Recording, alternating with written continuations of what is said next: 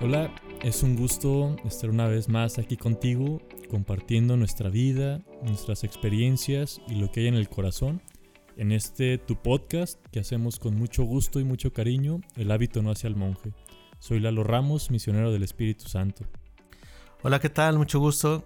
Eh, Antonio Torres, misionero del Espíritu Santo, aquí con el gusto de compartir. Bienvenidos, mi nombre es Juan José Hernández, misionero del Espíritu Santo. Para este podcast, este episodio, como que hay dos cosas que queremos platicar. Una de ellas tiene que ver con libros y lo otro con el cine. Respecto a los libros, o sea, no sé si alguna vez en tu vida has tenido la posibilidad de leer un libro que te atrapa y te vas de largo, o sea, como que no quieres ni dormir y te desvelas por terminarlo o cualquier descansito que tienes dices, lo voy a leer, o sea, quiero saber qué pasó con el personaje que me atrapó. Pero para esto hay como toda una enramada que tiene que hacer quien escribió ese libro para atraparte. O sea, tienes que, primero que nada, ver si está escrito en primera persona, en segunda persona o en tercera, en singular o plural, en voz pasiva o activa, checar si el, narrador coincide con el protagonista o más bien es un testigo quien está contando la historia o es tal cual un narrador que está inventando, etc. O sea, tienes que estar atento como a esos pequeños detalles que son los que terminan por atraparte. Y lo último es en qué tiempo está escrito ese libro. Digo, no es lo mismo leer un libro un tanto histórico como Los asesinos del emperador, pues que todo está narrado en pasado, o sea, te van contando la historia que ya pasó. O leer el libro de Albert Camus, El extranjero, que buena parte está escrito en presente, o sea, va pasando las cosas, ¿verdad? Pero no sé, aquí a quienes están conmigo en el podcast, pues qué libro les ha marcado, qué libro les gusta. Sí, eh, gracias Lalo. Sí, yo, luego me vino a la mente Los Miserables, ¿no?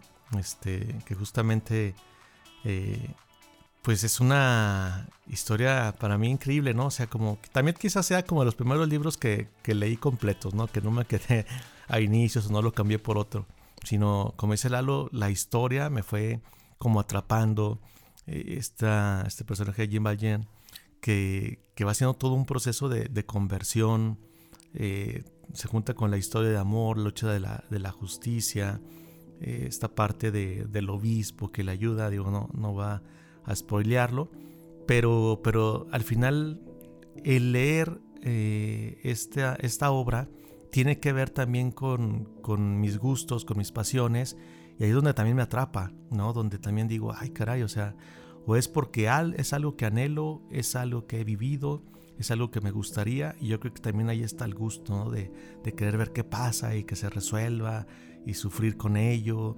eh, y estar a la expectativa ¿no? de, de, de qué va a pasar en la historia. Todos tenemos algunos libros que nos han marcado y nos han llamado la atención. Si yo les dijera como le preguntaron a un autor contemporáneo, dime tus cinco libros favoritos. de repente te queda uno, ay caray, de veras, ¿cuáles son, no? Tengo, la Biblia cuenta. Yo creo que sí, son, son varios, pero también coincido en ese, como Los Miserables, Don Quijote, ensayo sobre la ceguera me gustó mucho por el tipo de narrativa que tiene, envuelve, te mete en la historia, eres parte de, de los acontecimientos que va narrando y te te conecta con las emociones y los sentimientos, ¿no? Entonces la narrativa eh, eh, conecta, vincula y eso te hace ser parte y no sé, te, te hace explorar mundos, situaciones, este, como lo mágico que tiene la escritura. Es una belleza, es una belleza. Sí, y, y también como algo bien importante cuando lees un libro es que no solo el autor hace la chamba, o sea, tu imaginación juega un papel importante en eso que él quiere contar. O sea, y si no le das como la posibilidad a tu mente de ir imaginando personajes, escenarios, como que difícilmente te atrapa o difícilmente te mantiene activo, ¿no? Eh, pues uno de mis libros favoritos, coincido con Toño, en el que fue porque lo acabé, ¿verdad? O sea, en prepa la verdad leía poco, me daba flojera, prefería el deporte. Pero fue el de Los asesinos del emperador. Eh, fue un libro un tanto grueso, o sea, era como de 1400 páginas el libro. Y como que a partir de ahí me motivé mucho, como a seguir leyendo. Porque, ah, pues si acabé este que está grande, puedo con otros, ¿no? Otros que he agarrado, pues están muy de hueva y como que no, no les sigo, ¿verdad? Aunque estén cortos. Pero otro libro que a mí me gusta mucho es El Principito, porque tiene como una sabiduría muy sencilla. Y me gusta porque cada vez que lo he releído, me da como la posibilidad de entenderlo diferente. O cada vez que lo releo encuentro cosas que había pasado desapercibidas en el libro. Pero hay unas preguntas que, yo pensaba para esto de, de las narrativas y de los cuentos, de los libros, de las novelas. O sea, es el qué se cuenta, quién lo cuenta, cómo lo cuenta y para qué lo cuenta. Pero yo creo que esas mismas preguntas las podemos arrojar a nuestra propia vida. Hace rato que tuvimos un fallo de entendimiento, Toño ya compartía algo de esto, ¿verdad? Tuvimos que reiniciar el capítulo porque la regamos, pero Toño hacía unas preguntas y compartía algo muy padre. Quién sabe si ahorita que le aviento la bolita nos lo vuelve a compartir del mismo modo. Pero tenía que ver con estas preguntas pero arrojadas hacia uno mismo, el cómo nos contamos nuestra propia historia. Sí, eh, gracias Dalo. Sí, la verdad es que eh, cuando uno hace conciencia de, de, lo que va uno expresando, eh, es muy, muy bueno, ¿no? Yo creo que incluso la, la, la, psicología se basa en esto, en la expresión, ¿no? A veces no, no es solo la, la técnica de, de pues de conocer la mente humana. O sea, claro que sí, ¿verdad? Claro que sí, porque hay que tener también metodologías y reglas básicas, ¿no? Del comportamiento humano. Pero mucho, mucho, mucho de lo que, de lo que ayuda es la manera en cómo expreso y me percibo en este momento o en el pasado o como me sueño, ¿no? Entonces, este, tiene mucho que ver cómo narro mi pasado, o qué le diría a mi yo pequeño hoy, hoy en día o, estas preguntas, ¿Qué, ¿Qué, le dirías a, tu yo de cinco años, ¿no? Este, ¿Qué quieres decirle? Y, hay chavos que lo hacen, ¿no? Que, que publican en, Facebook y, que dicen, ay, para cuando lo lea, ¿no? Y lo, ya lo vuelven a releer en unos años y dicen, sí, sí estoy ahí, ¿no? O, o dicen, híjole, me, me, falta, ¿no? O simplemente dicen, no, pues tenía otros ideales, otros sueños, pero ahorita ya son otros, ¿no? Pero es muy, muy importante eh, esto de, de, cómo me percibo y, y qué es lo que, lo que cuento, ¿no? Todos tenemos en algún momento el deseo de escribir un libro. Y casi siempre, digo, no lo sé pues, pero por lo menos a mí me pasa como que sea autobiografía, como contar mi historia, contar mi vida, contar mis, mis situaciones, cómo pude sobresalir, este, vencer algunos obstáculos, como que quiero que el mundo sepa de mi mundo interno, de mis luchas internas, ¿no? En esto que decían las preguntas, el qué, el para qué, el, cómo, desde dónde, etcétera, ¿no? Yo creo que también le invito a los jóvenes que se pregunten en este momento si narraran su historia así de corrido en una noche bohemia, ¿cuál sería su historia? O sea, sin evaluarla, sin juzgarla, sino simplemente expresar su narrativa histórica, sus acontecimientos y situaciones más marcados en su vida. Tal vez habría capítulos de risa, tal vez habría capítulos de aventura, tal vez habría capítulos de misterio, de incertidumbre, tal vez habría capítulos donde hagas llorar al, que está escuchando, ¿verdad? porque esa es, la, esa es la historia, esa es tu narrativa y tal vez tengas mucho que decirle al mundo. Sí, y se me hace como muy padre esto que vamos platicando, que vamos rebotando aquí entre nosotros. Eh, te invitamos a eso, a que le eches un vistazo a la historia que cuentas de ti mismo. O sea, que cuentas y para qué lo cuentas. Porque yo creo que hay falsas narrativas en nuestra vida también. O narrativas que así como yo les decía de cuando he leído El Principito, que no hemos dado la chance de volver a verlas, que no hemos dado la chance de volver a contarlas, de ver qué pasó, o incluso cambiar de narrador, si eso sirve, ¿verdad? de cambiar la voz de ese narrador. O sea, si está en primera persona, dar la oportunidad de que se meta alguien como testigo, ¿verdad? Y esto tiene que ver con lo otro que yo les compartí al inicio, de unas películas que vimos. O sea, una es la de El violín de papá, que nos recomendó aquí Juan, y la otra fue una que yo vi hace como cuatro años que estuve chille chille cuando la vi, que se llama Lo mejor de mi vida. Pero bueno, así la trama, para no hacer spoilers. O sea, la trama de Lo mejor de mi vida tiene que ver con cómo una joven como de 25 años que está cursando un doctorado se cuenta la historia de cómo fue la relación con su papá. Pero a la par, su papá escribió un libro de cuando ella era pequeña y narra su relación con su hija. Pero lo que ella se contaba constantemente, ya siendo adulta, era su propia historia o cómo ella vivió los hechos. Y hasta que se fue dando la oportunidad de escuchar a un tercero dentro de su historia, como que le cayeron 20, decir, ah, pues como que mi vida no fue tan triste. O tuve como unos encuentros que no valoré en su momento. O eso que a mí me dolió mucho fue porque mi papá estaba trabajando por mí. No era que no quisiera estar. Entonces como que la narrativa cambió. Y la otra película que Juan nos compartió acá en la casa eh, yo desde el principio le dije algo así como que, ah, ese cuate se está contando una narrativa que a lo mejor está tergiversada o él está viendo a su conveniencia, ¿verdad? Y como que de esa perspectiva empezamos a ver la película los dos, así como que, ¿qué historia se cuenta? Y justamente llega un punto que otro de los personajes principales le hace caer en la cuenta de que había una narración de la historia que él estaba pasando por alto, que era la de su hermano. Sí, eh, neta que, es bien interesante esto, o sea, eh, las películas como dice Lalo nos hicieron llorar, ¿no? Este, son de esas que, quieres volver a ver y, ya están ahí, como yo le decía, que ya están en mi top, ¿no? O sea, la verdad es que qué buenas películas, ¿no? Este, eh, mueven los sentimientos y, yo creo que por justamente esa es la, clave, ¿no? Porque la narrativa, pues yo creo que no, no está inventada, ¿no? Sino que es, vivencia, ¿no?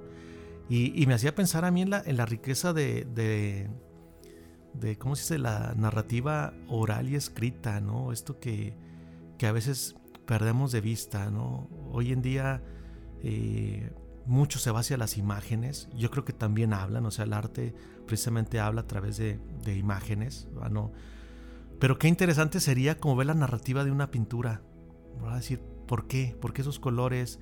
por qué esa escena, por qué ciertos rasgos, por qué cierta técnica, ¿no? Yo creo que, las grandes pinturas pues no son solamente como una combinación de trazos que quedaron bien, ¿no? Sino que reflejan el contenido o, la vivencia de, del pintor, del escultor, ¿no? Dada la obra plástica. Entonces, qué interesante, ¿no? Y, y se abre mucho, muchas cosas, ¿no? De, eh, la antigüedad, ¿no? Este, esta manera de, poder transmitir las experiencias de vía, vía oral o escrita, ¿no? Es importantísimo. Y a veces nosotros, eh, los jóvenes, nosotros mismos, pues ya no hacemos tanto, tanto esa, esa técnica, ¿no? De, contar la historia, de escribirla. Eh, como que nos vamos quedando así, minimizando el lenguaje incluso, ¿no? Y, y tan importante que es, ¿no? Sí, se me hace muy, muy padre esto que mencionan.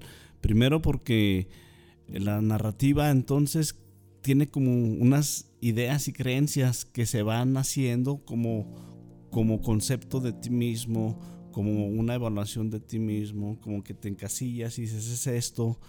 Es como una mirada solamente, como solo una visión, una perspectiva.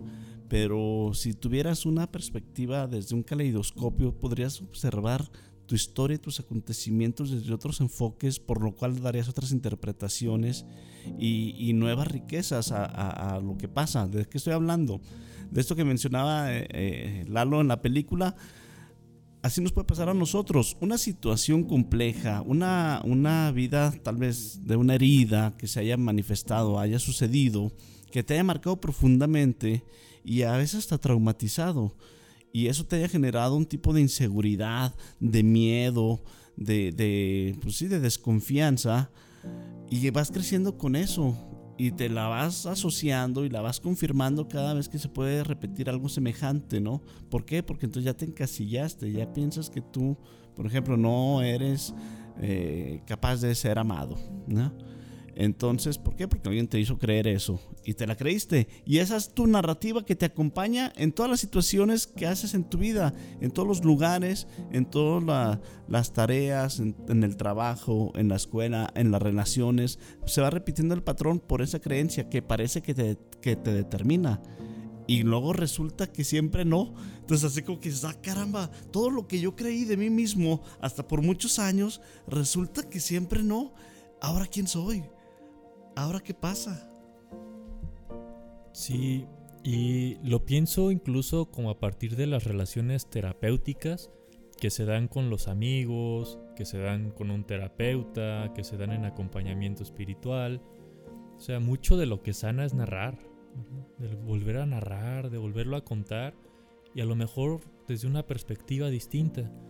Pero también yo creo que no es justo juzgar lo mejor las narrativas que tenemos en este momento como malas o buenas, porque también es verdad que nos ayudan a superar algo que se nos hace muy difícil en ese momento, o tal cual esa historia que nos contamos nos ayudó tal vez cuando éramos niños, pero a lo mejor es momento de regresar a ver cómo la contaste y a lo mejor puede cambiar un poco el guion, ¿no?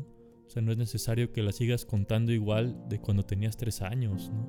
Yo creo que eso pasa en esa película que les recomendamos. Es la recomendación de la semana, el violín de papá. Porque el hermano está con un constante diálogo interior de mi hermano me abandonó, mi hermano me dejó, mi hermano me prometió que me iba a acompañar y que no me iba a dejar y que juntos íbamos a salir del problema, pero me abandonó. No les voy a quemar qué pasa, pero la cosa cambia cuando alguien entra y le comparte el cómo lo vivió su hermano. O sea, y es donde él tiene la posibilidad de reescribir el guion y decir, ah, pues no en toda mi vida he sido abandonado, ¿no? Yo creo que así nos pasa. O sea, la narración eh, que contamos de nosotros o de nuestra historia tiene mucho que ver con ese momento, como para poderlo elaborar, porque a veces nos sobrepasa emocionalmente o sea, es abrumador, por ejemplo, alguien que perdió a una persona. O sea, tiene que contarse una narración para que en ese momento se pueda contener. Pasa también cuando en una relación de noviazgo te cortan o tú cortas a alguien. O sea, me llegó a pasar, o sea, la narración que yo contaba era la de, ah, pues yo, yo la corté. En realidad me habían cortado a mí, pero era la narración que yo conté para que no fuera como, aparte del dolor que sentía, como agregarle risa de parte de otros. Entonces, las narraciones también en su momento eh, funcionan como eso, como un sostén para eh, superar algo, ¿no?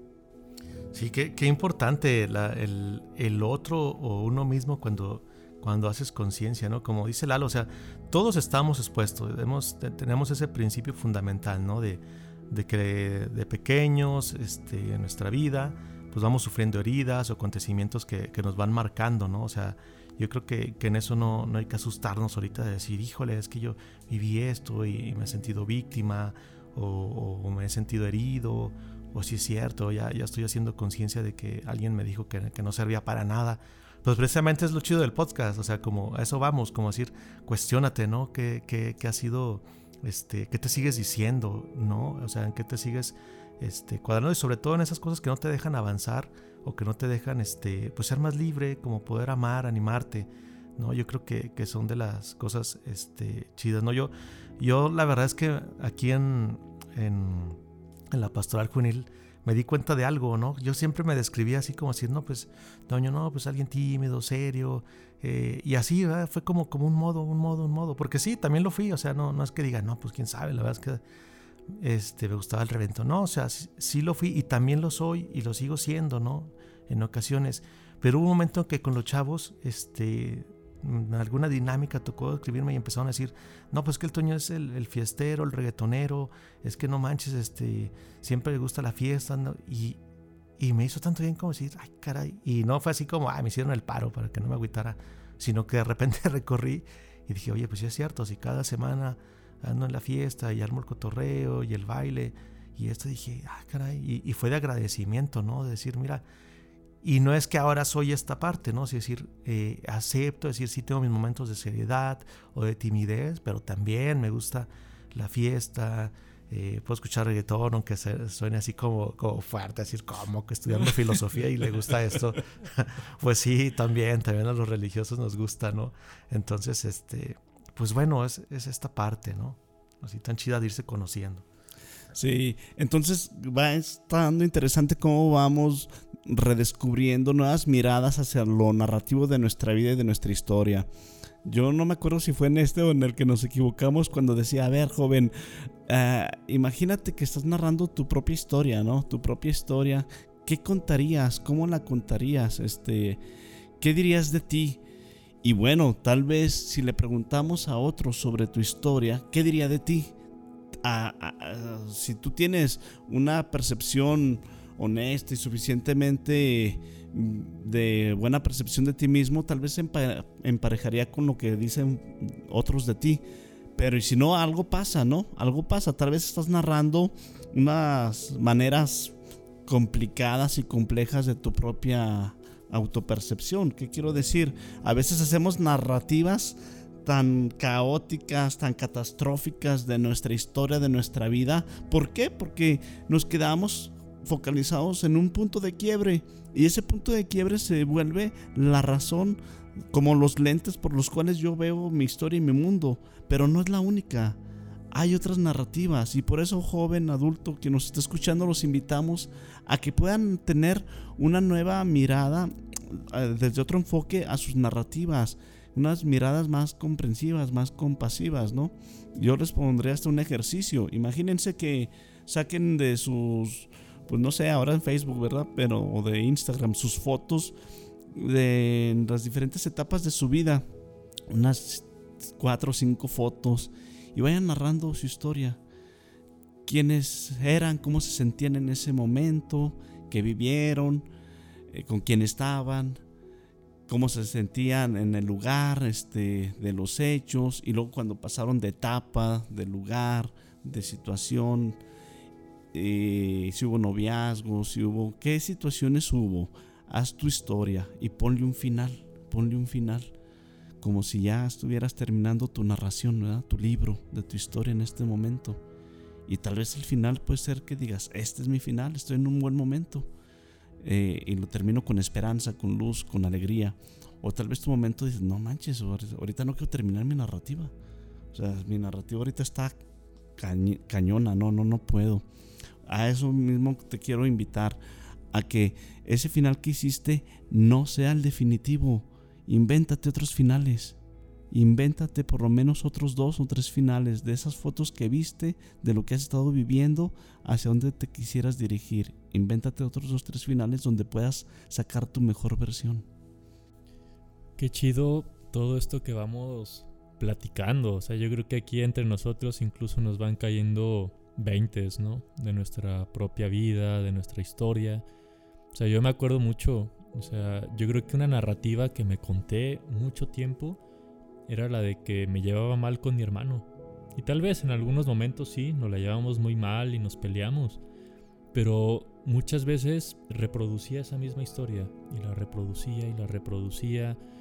Y tenía como ya rasgos, así como decir, pues como me llevo mal con mi hermano, tengo que competir para demostrar y lo otro, ¿no? Entonces me di cuenta de que esa narrativa a mí ya no me servía cuando entré a la congregación. Porque incluso con quienes estoy compartiendo micrófono en esta ocasión, hoy les llamo hermanos.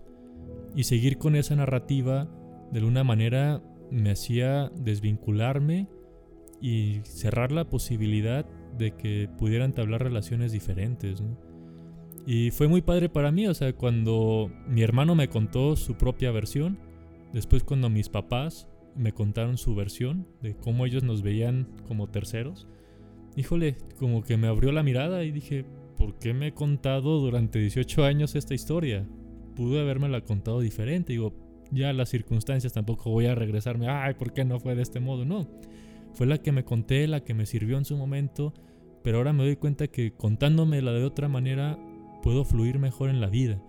Y hay una película, bueno, no es película, no, es serie, es serie, que, que vi hace tiempo, la recomiendo porque creo que ejemplifica esto de lo que vamos hablando, pero no la recomiendo en el sentido de que es muy violenta.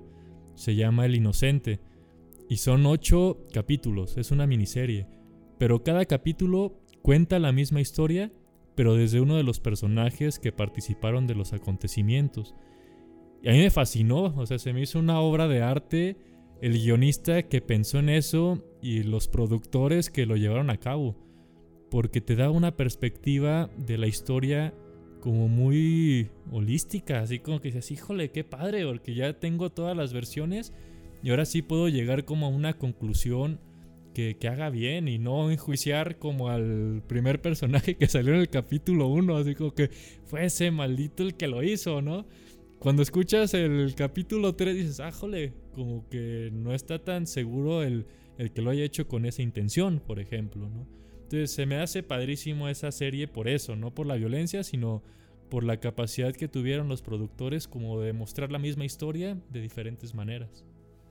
Sí, yo creo que pues todos vamos viviendo heridas y, comparaciones y y etiquetas, ¿no? Que, quizás son las que luego van eh, creando estas historias o, estas narrativas que nos vamos creyendo, ¿no? Yo creo que lo, importante es ir madurando, ir haciendo consciente, cuestionar, cuestionar estas etiquetas, decir, en verdad es que nunca puedo, en verdad es que no soy bueno para el fútbol, para el deporte, en verdad este, no soy capaz de estudiar una carrera, en verdad este, no soy capaz de tener una, relación con alguien de manera sana, madura.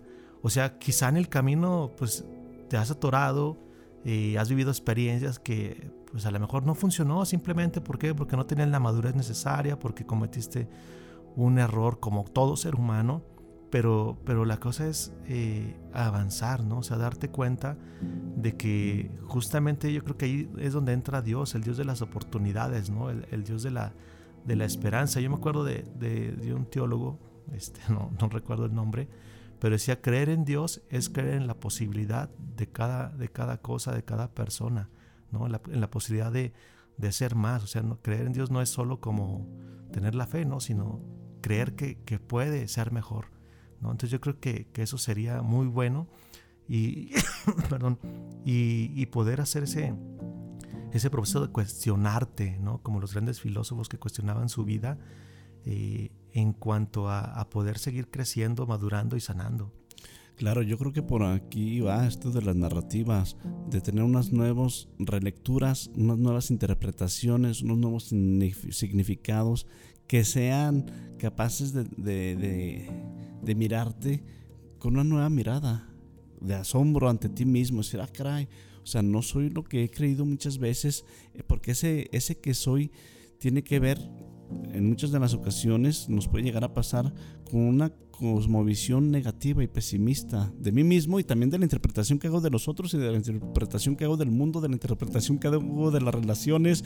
Entonces, este, encasillo hay una fijación que, no me permite moverme, me paraliza. Y, quien dice, no, pues es que yo soy enojón, no, es que yo soy siempre tímido, es que yo soy siempre depresivo y desde ahí me vivo y cualquier cosa me lleva siempre el mismo punto. No necesariamente. Entonces te invitamos precisamente aquí a que hagas otras narrativas de tu historia, a que redescubras otras maneras de enfrentar los acontecimientos. O sea, ¿qué estamos diciendo aquí? Desatorarnos, desatorarnos para vivir más libres, para vivir más auténticos, para que, como decía Lalo, tal vez una narrativa me ayudó a sobrevivir, tal vez me protegió, pero ahora ya no la ocupo más, ya necesito dar un paso, un paso más hacia mi autenticidad, a, esas páginas en blanco que tengo, reescribir mi historia, desde una perspectiva saludable, sana, de amor, una narrativa poética, una narrativa teológica, una narrativa existencial, una narrativa artística, creativa, espontánea, juguetona, donde yo pueda ser el autor consciente de mi este segunda parte del libro. Eh, entonces a mí me gusta me gusta creer en eso. Sí, y yo creo que esto que dice Juan, pues nos sirve como síntesis de este capítulo que hemos compartido contigo. Eh, yo creo que esto que nos narró nos da como muchas luces de lo que aquí hemos platicado, ¿verdad? Sí, eh, antes de que, de que cerremos, una pregunta. ¿Qué narrativas te está ofreciendo el mundo? ¿Verdad? Porque qué narrativa de felicidad, qué narrativa de éxito, porque a lo mejor ahí también nos estamos enganchando, ¿verdad? A lo mejor la narrativa de felicidad es todo lo que puedas tener materialmente de lujoso, ¿no? A lo mejor la narrativa de, de éxito es aquel que nunca se equivocó, aquel que lo vemos como si fuera una película este, heroica y dices, no, no, no, esas narrativas no son humanas, ¿no? Y, lo vemos incluso en la vida religiosa, ¿no? O sea, qué narrativa presentamos a veces de la vocación, ¿no? Como el yugo de, de los votos, ¿no? Donde dices, híjole, es que es que tengo una castidad, este, una pobreza, una obediencia y que a veces hasta asusta al mundo y a nos, nos asusta a nosotros y nos agüita también. O sea, ¿qué narrativa tenemos, no? Eh, desde, desde el yugo, desde la opresión o desde la libertad. Y, es bueno también preguntarte qué, qué narrativas eh, nos está contando el mundo, ¿no? Y, si esas nos convienen o no. Sí, ya yo creo que para hacer cierre de esto que, que, hemos compartido hoy contigo, pues me quedo con esto que Juan y Toño nos comparten ya al final de este podcast, ¿no? Yo solo pensaba en algo más como no vivir tu vida en esto que decíamos de la literatura como mero espectador, O como testigo ocular, pero que no tiene voz ni voto en la obra, en, la historia, ¿verdad? Yo creo que es importante a lo mejor cambiarte de posición para ver otras posibilidades de tu propia narrativa, de cómo cuentas tu historia, pero no dejes como de ser el protagonista de quien la está contando y decidir cómo la quiere contar. Y si te la has contado mal, tienes la posibilidad ahora de volverla a elaborar y de contarla de manera diferente para que tu vida fluya de una manera distinta. No te olvides de suscribirte en este podcast si te ha gustado nuestro contenido. También califícalo, le hace bien para que siga creciendo el proyecto. No te olvides de seguirnos en nuestras redes sociales, Jóvenes con Espíritu. Y por último, recuerda que esto lo hacemos con gusto, compartir nuestra vida, nuestras experiencias contigo. Esto fue El hábito más el mundo.